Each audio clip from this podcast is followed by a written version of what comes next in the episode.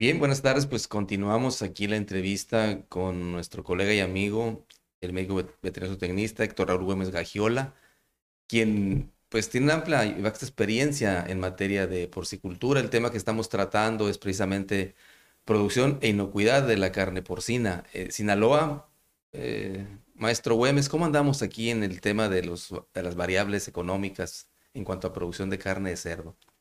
Bueno, muchas gracias por la invitación. Y el tema de, producción en Sinaloa, bueno, pues es, es un estado eh, que no tiene esa gran producción como otros estados. Prácticamente estamos en, en el número 19 o 20 en la producción a nivel nacional. Pero bueno, sí tenemos la calidad y, y, la, las ganas para, para inculcar en esos mercados internacionales. Que de hecho, sí hay granjas que a través de, de, las, de las empacadoras de Sonora mandan eh, algo de producción para, para los mercados internacionales. Muy bien. ¿Y cuál es la proyección que se tiene para Sinaloa en cuanto a producción de, porcinos? Recordando dos escenarios. Eh, el escenario primero, el de tipo sanitario, y el otro escenario eh, son los insumos los alimentos. Ok, siempre cuando me preguntan sobre ese tema, yo les digo que Sinaloa tiene un cheque al portador. ¿A qué me refiero? Sinaloa es una zona libre de enfermedades reguladas internacionales. ¿Qué eso qué quiere decir? Pues quiere decir que Sinaloa puede exportar carne de cerdo a cualquier parte del mundo. Tiene muchas ventajas el estado. Como todos sabemos, es un estado rico en en agricultura, tenemos agua, aunque ahorita en estos momentos este, estamos pasando una crisis, pero, pero eso se va a componer. Eh, tenemos las 11 presas, eh, una gran producción, un excedente de producción de grano. Eso, eso, eso es lo interesante para este tema. Ese excedente de producción de grano se debería de convertir en carne de cerdo para buscar mercados internacionales. Tenemos todas las ventajas. Sinaloa tiene dos barreras naturales para la cuestión de, del control y movilización de animales para poder seguir manteniendo esa zona libre de enfermedades que es la Sierra Madre y el océano. Tiene muchas oportunidades, tenemos dos puertos para la, para la exportación. Tenemos aeropuertos internacionales y ahora tenemos la conexión eh, Pacífico-Golfo, eh, ¿no? Que también por ahí se, se puede dar.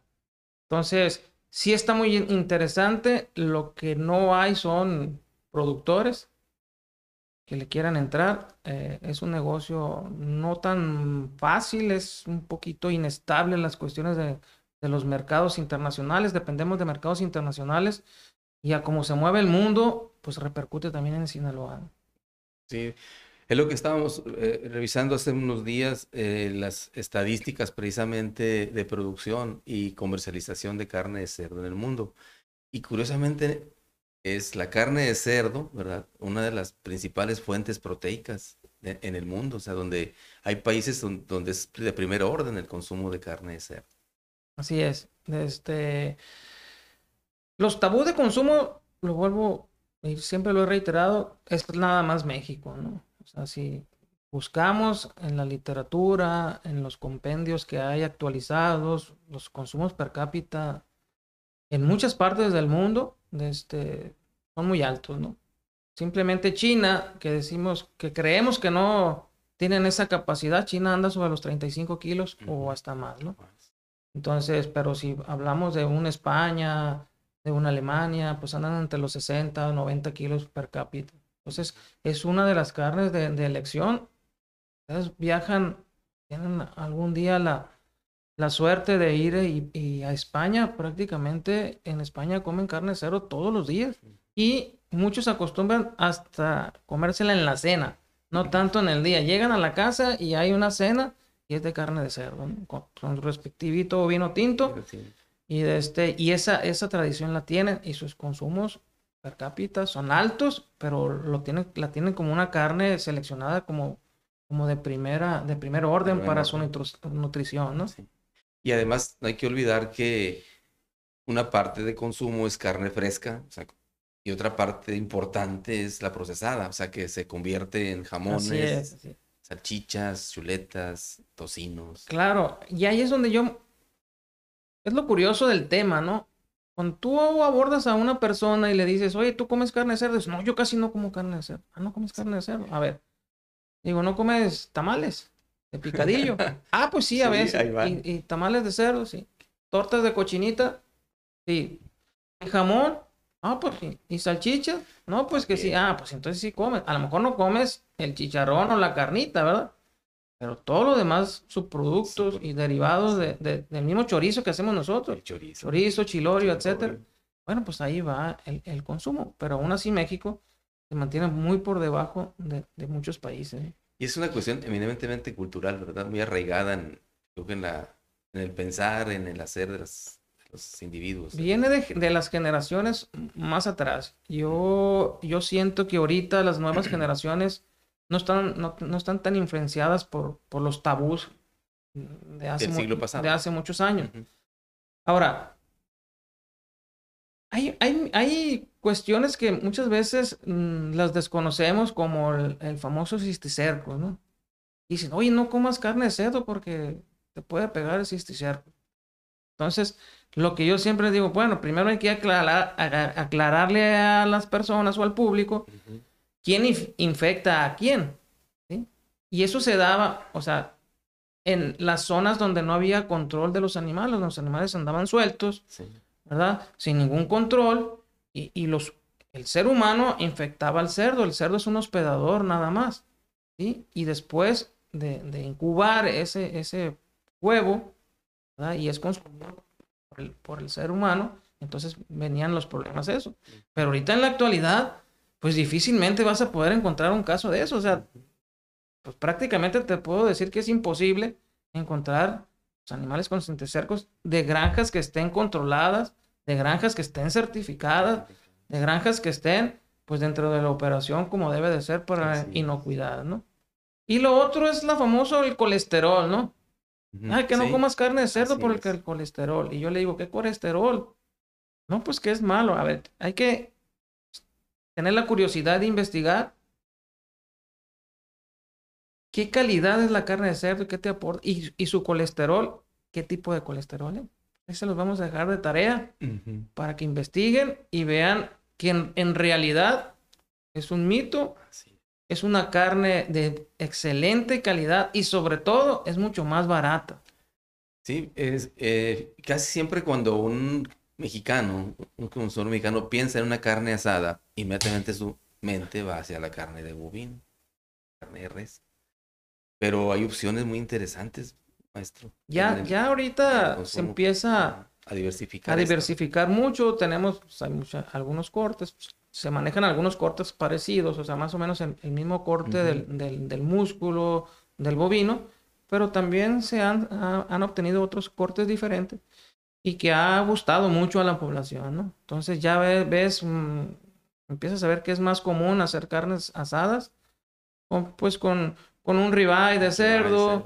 con, con un Incluso con cortes un- más finos, con ¿no? su cirlón. Un cowboy, por ejemplo, Sí. de porcino. un está un tomahawk, ya, ya empieza a ver Sí. eso, ¿no? De hecho, el filete igual, o sea, el filete, el filete lo puedes eh, cortar y, y filetear muy parecido a, la- a la cabrería normal de, de- de res y le puedes dar esa figura y hay personas que ni siquiera se dan cuenta. Ujú. O dar el valor agregado, por ejemplo, el filete canadiense, que es el psoas, músculo psoas, ahumado, por ejemplo, le Así da un valor ex- excepcionalmente espe- especial y que puede ser es, una opción de comercialización también. Sí, así es. No todos son chicharrones No y son carnitas, ¿no? carnitas, Eso, eso es. sí hay que, hay que entenderlo, ¿no? Entonces empieza, empieza a haber una, una diversificación de productos que sí están, sí están muy interesantes, ¿no? Y sí el consumo empieza a aumentar. Pero bueno, va a ser a través de, pues, de generaciones, porque todavía las generaciones de nosotros están un Sí. poquito todavía contaminadas por esos, por esas culturas o por esos tabús que han existido a través de Sí. los años. De hecho, el cerdo, el, el, la- el consumo de carne de cerdo, digamos, es hasta cierto punto festivo, ¿no? O sea, se acerca el fin de año, se acerca eh, la, el- la Navidad, eh, el cumpleaños de alguien. El bautizo. Y, el bautizo. Y se acuerdan de que hay carne de cerdo. Así es. Entonces, se incrementa incluso los volúmenes de matanza en los establecimientos autorizados Sí. para ello, ¿verdad? Mm, En el caso de, de nosotros en México, prácticamente lo que es las navidades, o sea, el, el- el mes de diciembre es, es el mes boom de la venta. Mm. Por dos razones. Uno, porque traen dinero, o sea, se, se dispersan los aguinaldos, pero alcanza para más. Alcanza más, o sea, es mucho más barata y, y- y se da ese boom. ¿verdad? Y en el transcurso del, del año, pues vienen las culturas también, que viene Semana Santa, pues se castigan, no hay consumo. ¿verdad? Y, y eso también nos afecta en, en, pues en los precios, se nos caen los precios porque no hay consumo, la, la, la demanda se baja la- y la oferta ahí chocan y, y- y se nos pone un conflicto muy, muy difícil a partir de, pues de fines de enero y hasta que pasa Semana Santa y los precios se empiezan a recuperar en junio, julio. Y, y así luego vienen las escuelas y, ahí vamos para abajo, para abajo, y sí. luego viene el boom de diciembre y así es, es una curva natural del precio, ¿no? Muy bien, maestro. ¿Ustedes como porcicultores pertenecen a algún organismo nacional? Sí, sí pertenecemos, sí, sí. Las asociaciones de Sinaloa pertenecen al, al organismo eh, nacional, que es el, ahora, ahora se llama Opormex, ¿O por MEX? pero ah, existían dos organismos, la, la, la Confederación Mexicana y la, y la Oporpa. Pero a través de, de estos años hemos ido pues negociando, no negociando, o sea, entendiendo que debemos de estar unidos y, y todos luchamos por un solo frente. Y lo que hacemos es, es eh, buscar la unificación. Ya se dio este año, ya se creó un solo organismo y va solo, so- todo sobre un solo frente, pero prácticamente pues son todos los estados los que están dentro de, dentro de esas organizaciones. Perfecto. ¿Y esta organización cuál será la misión que tiene con respecto al, Bueno, la misión porcicultura tiene muchos ob- objetivos o muchas misiones. Uno es ese cabildear, ¿no? Cabildear ante el gobierno federal, ante diputados, para, para las normas, para las leyes, para que nos tomen en cuenta.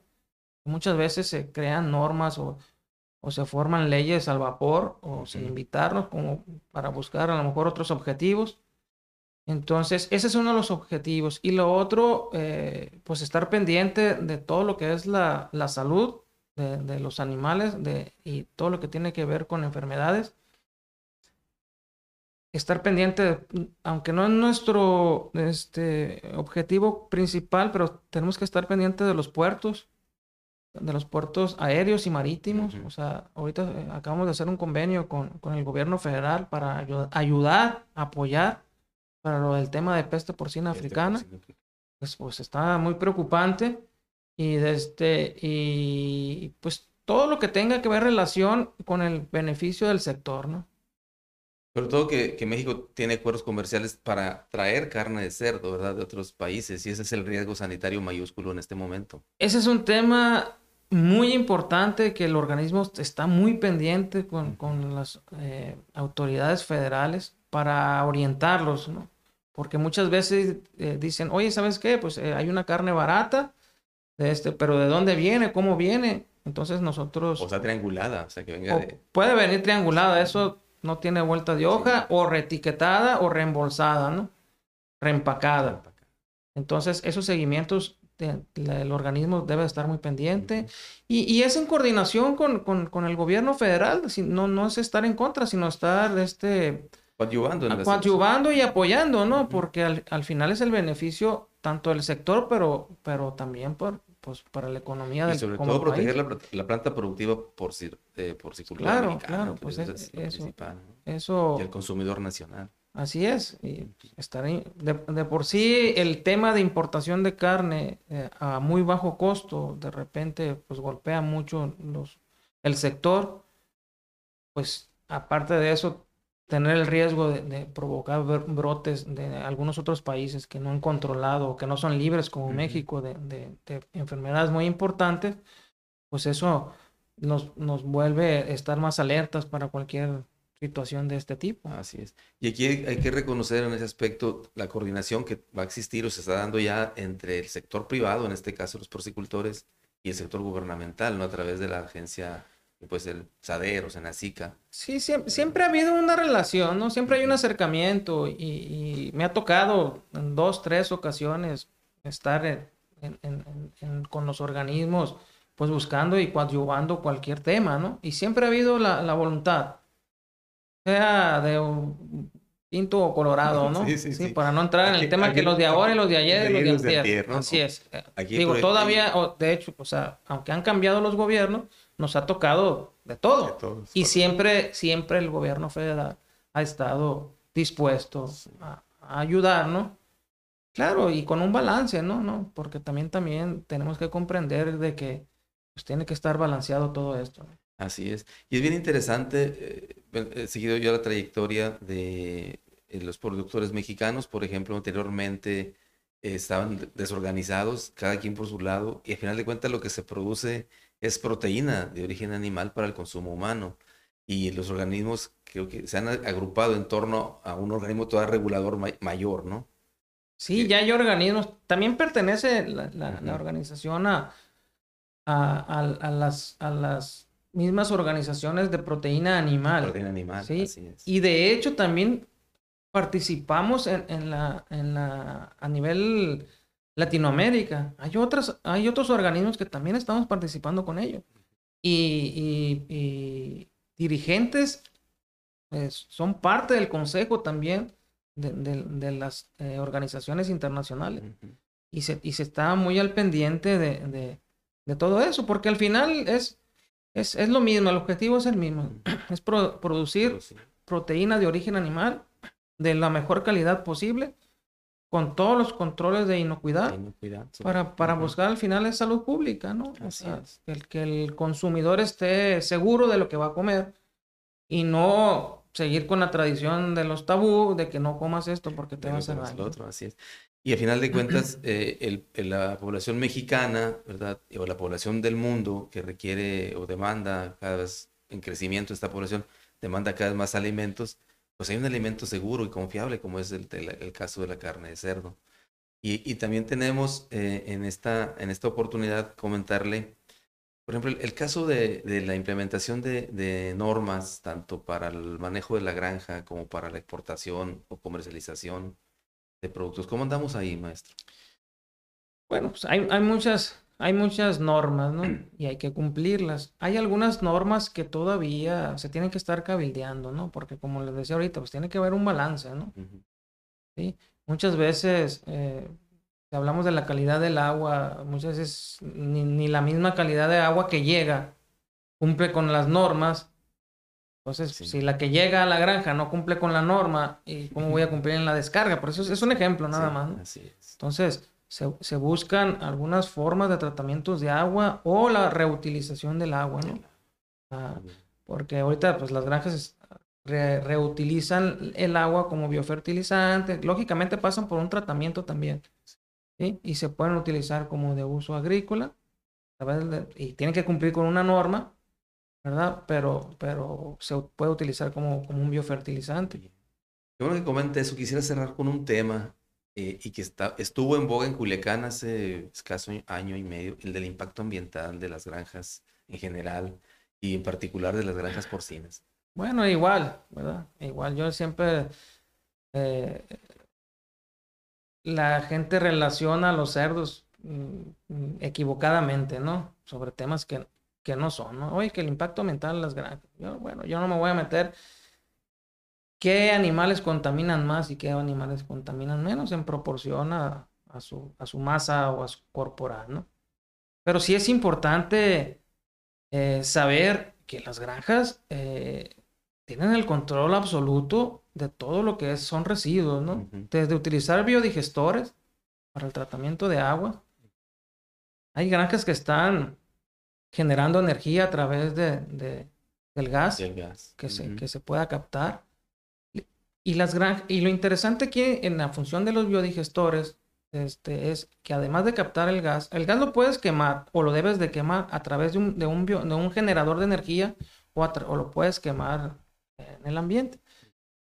Porque el, gas metano es 22 veces más contaminante que el dióxido de carbono. y al quemar el gas metano lo conviertes en dióxido de carbono. Entonces hay una ayuda en impacto ambiental. Y en el caso de los residuos o, de los lodos que quedan, pues son biofertilizantes, ¿no? O sea, ahí tenemos una riqueza en, sobre todo fósforo, potasio y algo de, nitrógeno que se pueden hacer para, para la misma eh, agricultura, ¿no? Y, y, el agua, el residuo del agua, pues no nomás es descargarlo a, lo loco, ¿no? Todo, todos debemos de tener las concesiones a través de Conagua para los cuerpos receptores. Lo, pues los, los ideales que buscamos es reutilizarlo para, para como biofertilizante, ¿no? Y, y, así es como se maneja. ¿sí? Y me he fijado, y soy, soy un seguidor incluso muy ferviente de la página de Come Carne. Y Come Carne tiene esa política, ¿verdad? Y de impulsar el consumo de carne entre población mexicana promoviendo precisamente a través de sus eh, sectores que lo integran, tanto el sector avícola, el porcino, el, caprino, bueno, el bovino. Y me, me llama mucho la atención eh, y está en boga ahorita en la población joven sobre todo, el aprender nuevas formas de preparar la carne, ¿no? En, carne gourmet, carne de esta manera. Y como carne ha hecho un esfuerzo para precisamente, ¿qué opina usted de esto? De, de llevar más eh, e incentivar más hacia la, a la población mexicana al consumo de este, de este, de este producto, de esta de origen porcino. Pues son parte de las campañas, ¿no? De los organismos o las organizaciones. Eh, aportamos un recurso para, para la promoción. Para la promoción y el consumo a través de, de chef, a través de degustaciones, eh, por ferias, por degustaciones a ah, nacionales y por, por medio de revistas también, la, cuestión de información, boletines, trípticos, pues eso está al día, ¿no? Pues es la función de nosotros.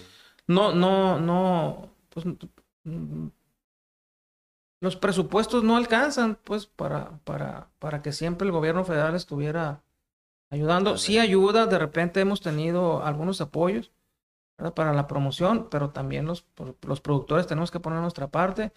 Pero sí, sí se ha aumentado mucho que, las nuevas generaciones eh, de repente toman cursos y van con el chef fulano y le dice cómo preparar y, salen los, las barbecues de, en, las, en las terrazas, en las cocheras, en el campo, ¿no? Así es, maestro. No, pues muchísimas gracias. Hemos tenido con usted un acercamiento muy importante a la producción eh, porcina y sobre todo eh, tomando en consideración estos aspectos tan importantes como es la inocuidad, llegar con el producto a producto seguro al consumidor. Y poco a poco es una misión que tenemos de distintas eh, trincheras, ir erradicando esas, esa cultura, pues que, como lo comentábamos, eres más malo que la carne de puerco. No, los médicos mismos dicen no comas carne de puerco porque te hace daño. O sea, hay toda una... Eh, ambiente que se generó en, años pasados con respecto a, este producto. Es, en lo particular, yo soy un fan de la carne seca. Pues muchas gracias por la invitación. Sí, es, tocaste un tema que es muy, inter, muy importante, lo de los médicos, ¿no? O sea, no es posible que a estas alturas, no digo que sea todo, ¿no? De repente te encuentras a un médico y dice, oye, no comas carne de cerdo. ¿Por qué? No, pues porque te hace daño. Y yo, pues nomás le hago una simple y sencilla pregunta fisiológicamente explícame por qué me hace daño. Y pues ahí se queda. No, es que antes, no, no, no, o sea, infórmense. Necesitamos tener informados para informar a, la comunidad, ¿no? Es muy importante eh, orientar e informar bien, ¿verdad? No desorientar o desinformar, porque esa parte no nomás daña a, un solo productor, sino impacta en toda una economía de, o zonas que son altamente productoras de carne de cerdo, que vive prácticamente el pueblo de tanto de trabajos directos, indirectos, carnicerías, etcétera, de las mismas empresas que, que, salen afectados por, por, ciertos comentarios que muchas veces no, no, tienen ningún fundamento. ¿no? Muchas gracias, pues me gustaría tenerlo de nuevo. Hay mucho que pues hablar. Adelante y, y, le agradezco en realidad. No, pues les agradezco yo a ustedes por la oportunidad y pues ojalá esto vaya hacia muchas personas Pues van a estar escuchando muchas personas porque ya ve con las redes sociales. Sí, no, sí. Antes no había todo eso, hoy tenemos todo eso y hay que aprovecharlo de manera positiva y en bien de los sectores productivos de Sinaloa. Sí, bueno, para, para terminar, pues yo les mando un mensaje, o sea, es muy fácil. Coman carne de cerdo, el cerdo es sano, es nutritivo y es confiable. Y se queda. Muchas gracias, maestro. A ustedes.